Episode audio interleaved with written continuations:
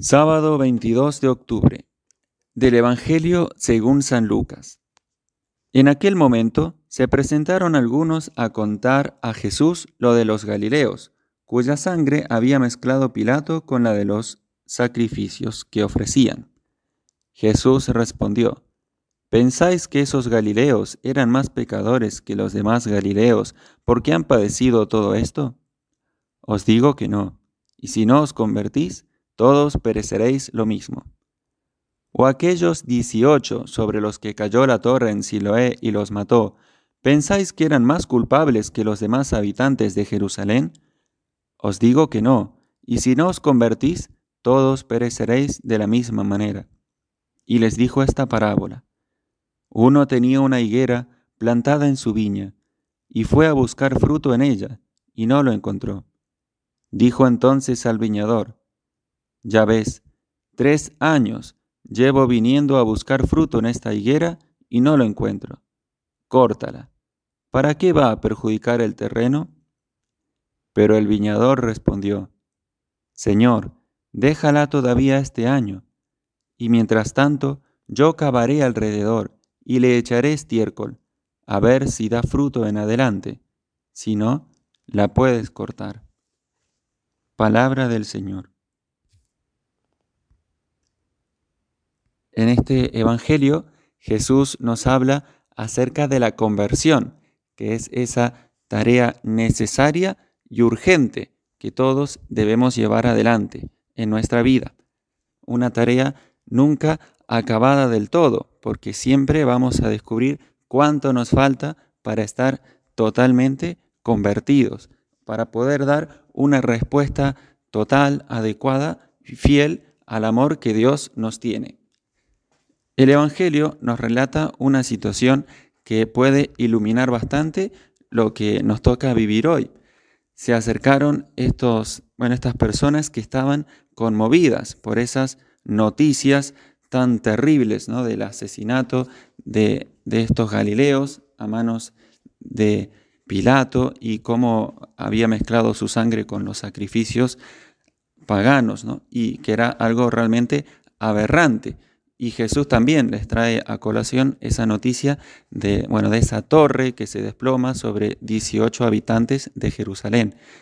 Y Jesús quiere que saquen lecciones de eso y, y, que no se distraigan tanto en esas noticias y en esos comentarios y se despreocupen de su propia conversión. Y creo que eso es un peligro que también corremos en nuestros días.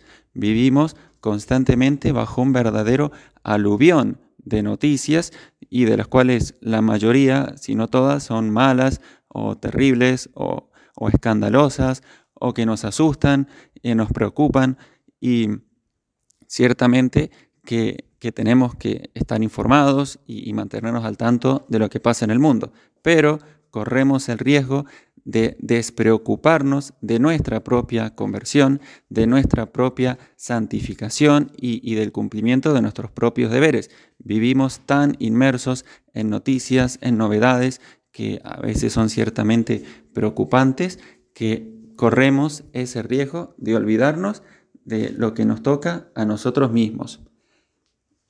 Y además, el Evangelio de hoy nos habla de esa misteriosa paciencia que Dios nos tiene, de esa infinita paciencia de Dios, que espera nuestra conversión y espera la conversión de todos.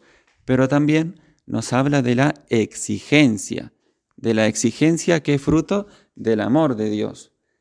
Y ambas, esa paciencia y esa exigencia, brotan del mismo amor, del mismo corazón amante de Jesucristo. Y hoy celebramos a San Juan Pablo II, que fue ese gran pontífice que Dios le concedió a la iglesia y que también en su magisterio supo conjugar estos dos aspectos. Por un lado, la misericordia infinita de Dios, que decía era el atributo más estupendo de nuestro Señor, pero también la exigencia, la llamada a la conversión. Y decía, por ejemplo, hablando del corazón de Jesús, de nuestro divino Rey, decía, esta mansedumbre y humildad de corazón en Jesús en modo alguno significa debilidad.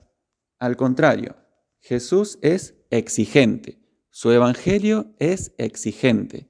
Jesús es exigente, no duro e inexorablemente severo, pero fuerte y sin equívocos cuando llama a alguien a vivir en la verdad. Él amonesta a todos y a cada uno.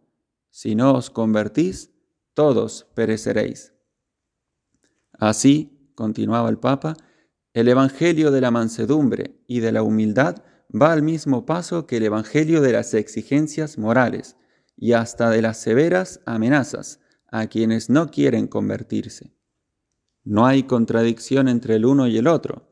Jesús vive de la verdad que anuncia y del amor que revela, y es este un amor exigente, como la verdad de la que deriva. El Papa ciertamente supo aunar estos dos aspectos y fue un testigo valiente de las verdades morales, de el bien y del mal, de la, o sea, de esa distinción entre lo que es verdadero y lo que es falso, entre lo que es bueno y santificador y, que dignifica al ser humano y aquellas realidades que lo denigran y que lo envilecen. Y no tuvo miedo en recordárselo también a los poderosos de este mundo, pero sobre todo a los cristianos, que somos los primeros que debemos dar testimonio de la verdad y de la verdad moral. Pidámosle al Señor, por intercesión de San Juan Pablo II, que también hoy sepamos tomarnos en serio nuestra vida cristiana, nuestro llamado a la conversión y a la santidad que la Virgen Santísima, de quien estaba tan profundamente enamorado, Juan Pablo II, nos sostenga y acompañe en este camino de continua conversión. Gloria al Padre y al Hijo y al Espíritu Santo, como era en el principio, ahora y siempre, por los siglos de los siglos. Amén.